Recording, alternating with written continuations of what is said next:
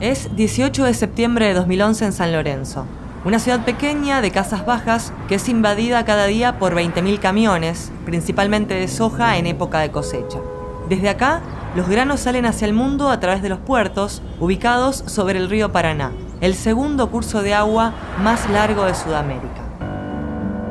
Es domingo y anochece. En su casa, en el centro de la ciudad, Paula Perazzi, de 33 años, termina de cenar con sus hijos Lucas y Agustín y el padre de ambos, Rodolfo. A las 20 y 46, ella recibe una llamada telefónica que marcó un giro en la historia de la familia y de toda la región. Tiene puesta una campera Adidas y arriba un chaleco negro, pantalones jeans, zapatillas blancas, con tres tiras negras y dos aritos de oro con la letra P. Toma una cartera marrón chica tipo bandolera, agarra sus llaves, le dice a su concubino que tiene que buscar la tarea escolar de su hijo mayor y se va. Una persona desaparece cuando sus familiares pierden todo tipo de contacto con ella. A partir de ese momento, la búsqueda empieza por recorrer sus lugares cotidianos, sus relaciones personales más directas, sus rutinas, y constatar que nadie tiene información sobre la persona buscada. Juan Nobile, integrante del equipo argentino de antropología forense.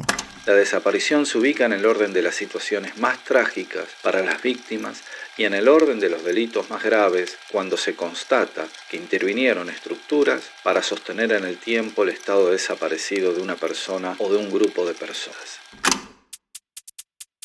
La casa de Paula está en calle Entre Ríos 799, en un primer piso con grandes ventanales. Rodolfo Ortiz del Guea tenía la costumbre de levantarse en la madrugada a tomar agua. Le extrañó ver que la luz de la calle iluminaba el interior de la casa.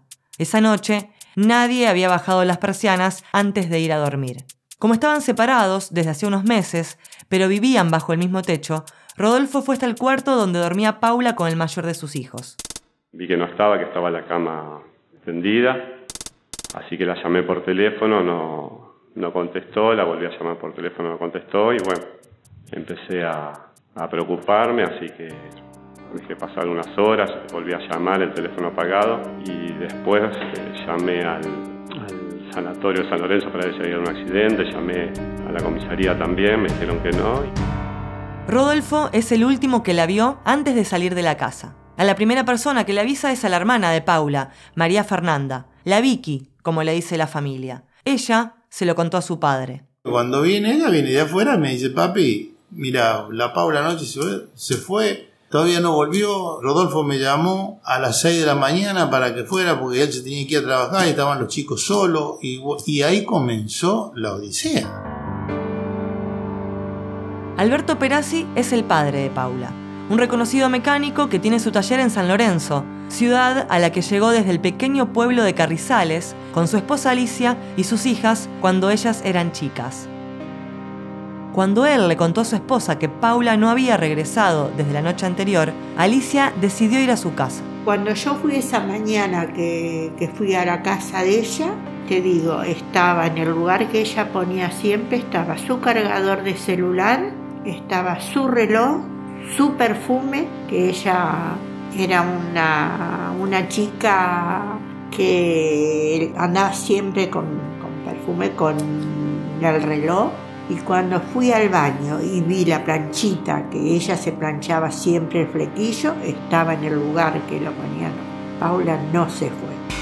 Alicia conocía en detalle las costumbres de su hija. Eran muy unidas. Tomaban mates todos los días y si no se veían, hablaban por teléfono. Y salió así con, con jeans, zapatilla y una campera y, y ahí ropa no nos faltaba.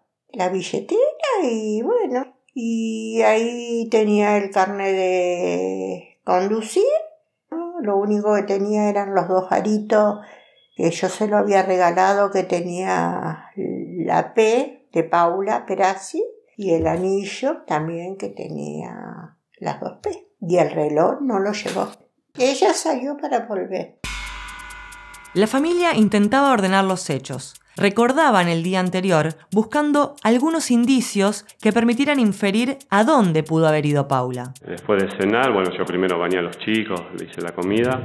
Eh, después me dijo que tenía que ir a buscar la tarea a la casa de la mamá de uno de los, de los amigos de Lucas. Lo último que Paula le dijo a Rodolfo fue que iba a buscar la tarea escolar de uno de sus hijos. En la tarde siguiente, el padre, la madre, las hermanas y el concubino de Paula se reunieron en el taller mecánico de Alberto, ubicado al lado de su casa, a pensar en posibilidades. ¿Qué hizo Paula el día anterior que pudiera ayudar a entender a dónde estaba? Rodolfo recordó que ese domingo, cuando volvió de la cancha de Newells de ver un partido contra Vélez con su hijo mayor, ella le pidió el auto para ir a buscar una receta de cocina a la casa de una señora de Puerto General San Martín. No sabían dónde vivía esa mujer, solo sabían que era conocida de un amigo de la familia, Gabriel Estrumia. Tal vez ella pudiera tener alguna respuesta.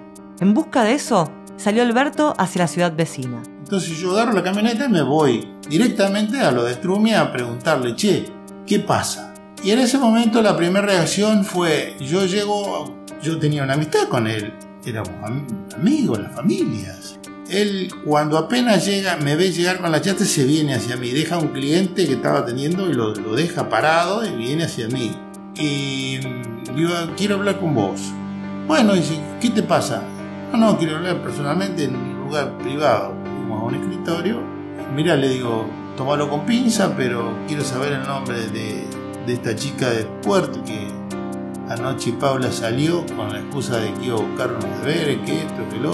Uy, dice él en una expresión bastante que yo en ese momento pensé, qué amigo que tengo, que cómo se hizo problema por, por mi problema. Hace una expresión de uh, camina tres pasos hacia adelante y viene de vuelta con las manos en la cabeza, como diciendo, ¡uh, qué problema que tenés! Gabriel le dio la dirección y Alberto fue. Pero esa mujer le dijo que no había visto a Paula. Que no había visto.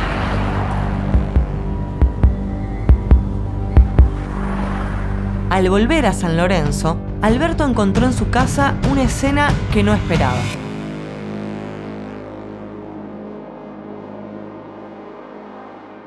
Es lunes 19 de septiembre de 2011. Paula no está. ¿Dónde está Paula? Una producción de Agar Blau Makarov y Flavia Campeis, con el apoyo de la Universidad Nacional de Rosario, Radio UNR y Revista Late. La producción del guion fue asesorada por José Mateucci y Martín Barón. La edición de sonido fue realizada en el laboratorio sonoro por Gisela Macedo. La música original la compusieron y editaron Julieta Siasi, José y Francisco Mateucci.